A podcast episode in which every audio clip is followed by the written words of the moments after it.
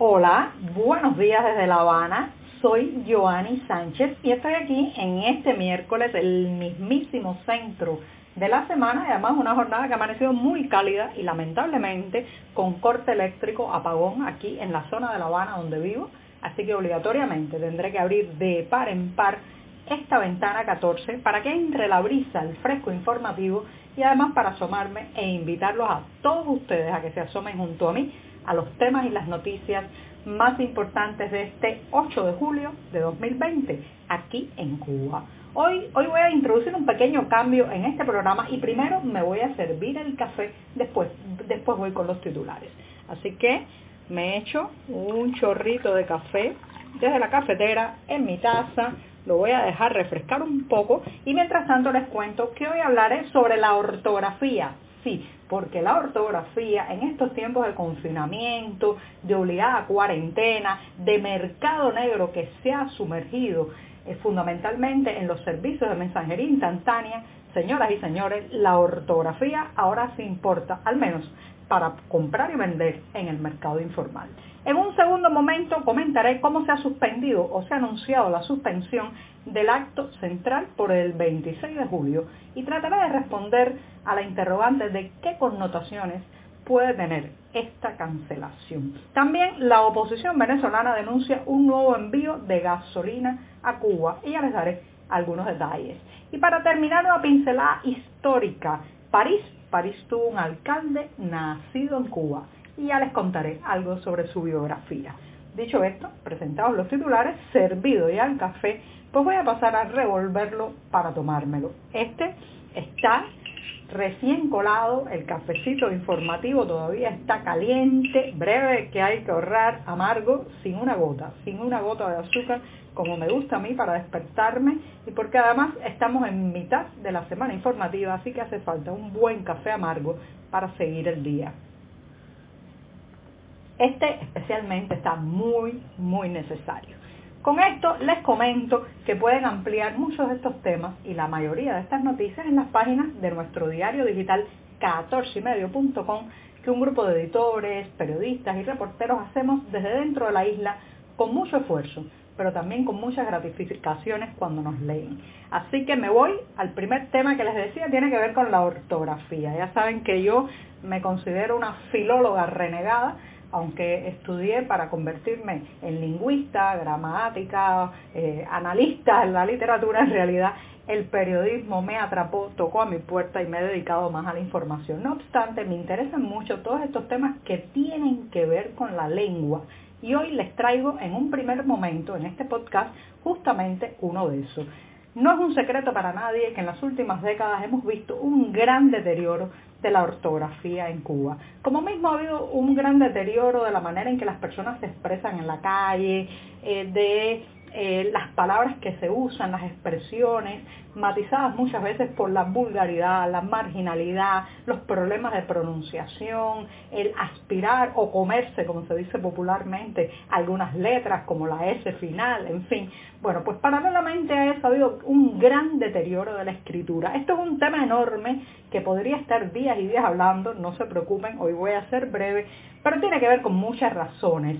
Eh, en principio yo creo, esta es una hipótesis muy personal, que tiene que ver con el miedo a la palabra. Hablar nos delata, hablar nos puede meter en un problema, hablar, pronunciar, escribir puede llegar a los oídos o a la mirada de aquel que está redactando el informe con el que nos van a denunciar. Entonces la palabra se ha convertido en una materia prima, eh, en un material explosivo para los cubanos hace décadas porque te puede hundir, te puede encerrar, te puede eh, satanizar socialmente. Pero bueno, esta es mi hipótesis, ahora me voy a cosas más concretas, como puede ser el hecho de que el deterioro ha sido galopante en la enseñanza de la lengua española, de la escritura, la gramática, la ortografía en la enseñanza cubana.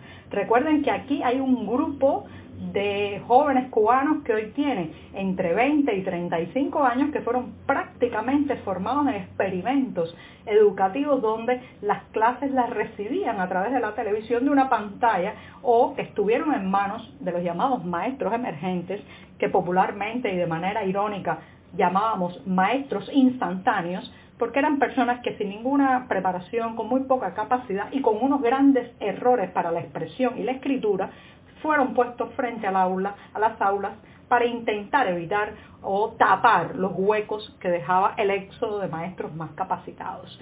De manera que tenemos un grupo enorme de cubanos que tienen serios problemas con la ortografía, y no lo digo yo, lo dice incluso el Ministerio de Educación Superior, que en 2009 saltaron las alarmas después de varios exámenes a nivel nacional y tuvieron que arremeter con una ofensiva para mejorar la ortografía y así evitar que la gente que se graduara nada más y nada menos que de la universidad de bien, eh, pues terminara, terminara escribiendo prácticamente con los pies, diríamos aquí. Ahora bien, ¿qué está pasando en estos momentos? Recuerden que la pandemia, las racias policiales contra el mercado negro, los juicios em, ejemplarizantes en la televisión contra los comerciantes informales han obligado a mucho de este mercado informal a sumergirse en la mensajería instantánea, sí como lo escucha, WhatsApp, Telegram, el Messenger de Facebook. Y el problema es que ahí, como no hablamos, como no nos vemos la cara la mayoría de las veces, la ortografía es la que determina. Tenemos hoy un reportaje en 14 y medio con entrevistas a varios clientes y comerciantes de esas redes informales de compra-venta, donde la mayoría dice que a los clientes que escriben mejor son a los que creen, mandan el envío. Recuerden que esto también tiene que ver con la confianza.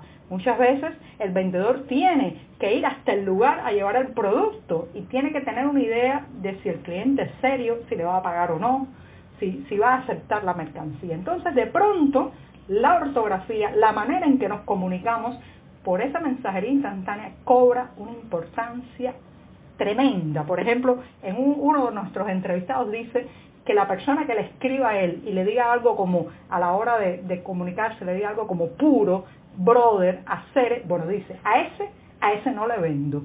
Miren ustedes qué diferente está funcionando el mercado negro, el mercado informal de la mensajería instantánea en torno a las expresiones populares, a la manera de escribir y a la ortografía. Así que si usted tiene buena ortografía, puede ser que tenga allí un posible nicho de empleo porque ahora mismo muchos negocios privados están contratando no a gente que tenga sonrisa bonita, no a gente joven y linda, sino a gente que escriba bien con las tildes, los acentos, las conjugaciones correctas. Así que viva la ortografía, al menos en la mensajería instantánea.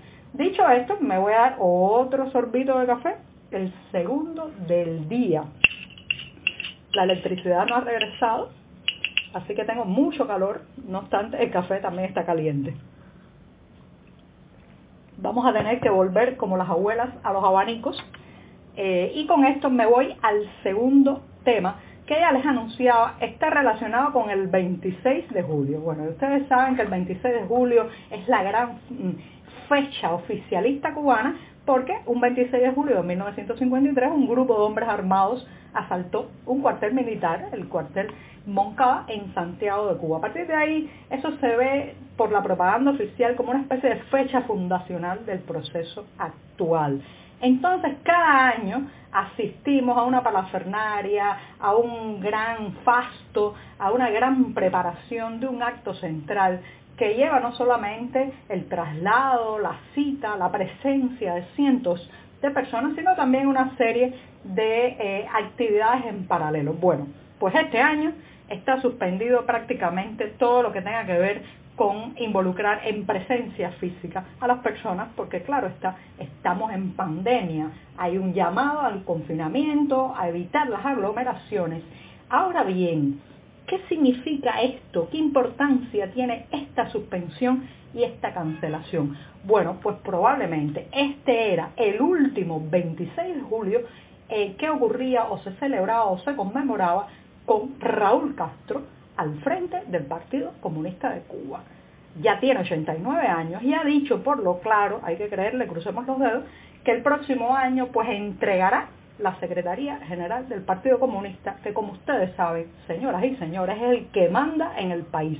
Olvídense del Parlamento, olvídense de la presidencia, olvídense del pueblo. Aquí el que pincha y corta, como se dice en las calles, es el PCC.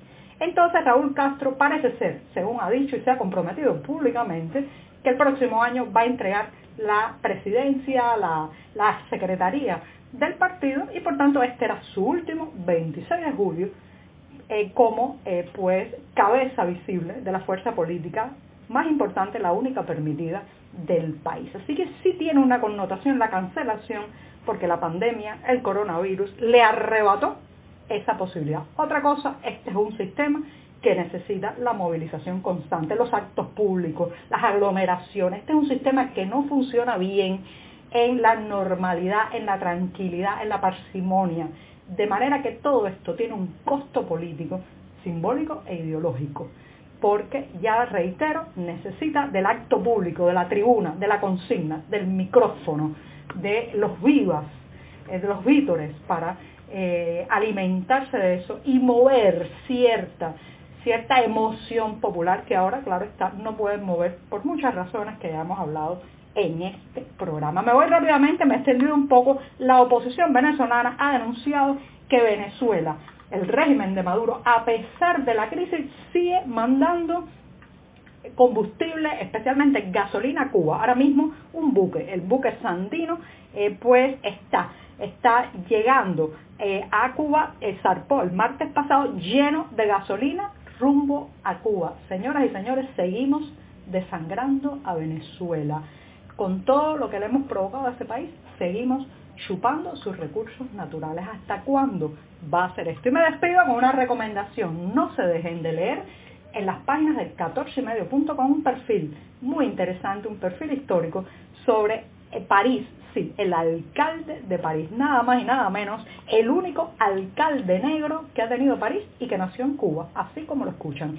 Severiano de Heredia, nacido en 1836 en Matanzas y que terminó siendo alcalde de París. Hoy una pequeña calle de la capital francesa lleva su nombre. Lean, lean la biografía en 14 y medio. Muchas gracias y hasta mañana.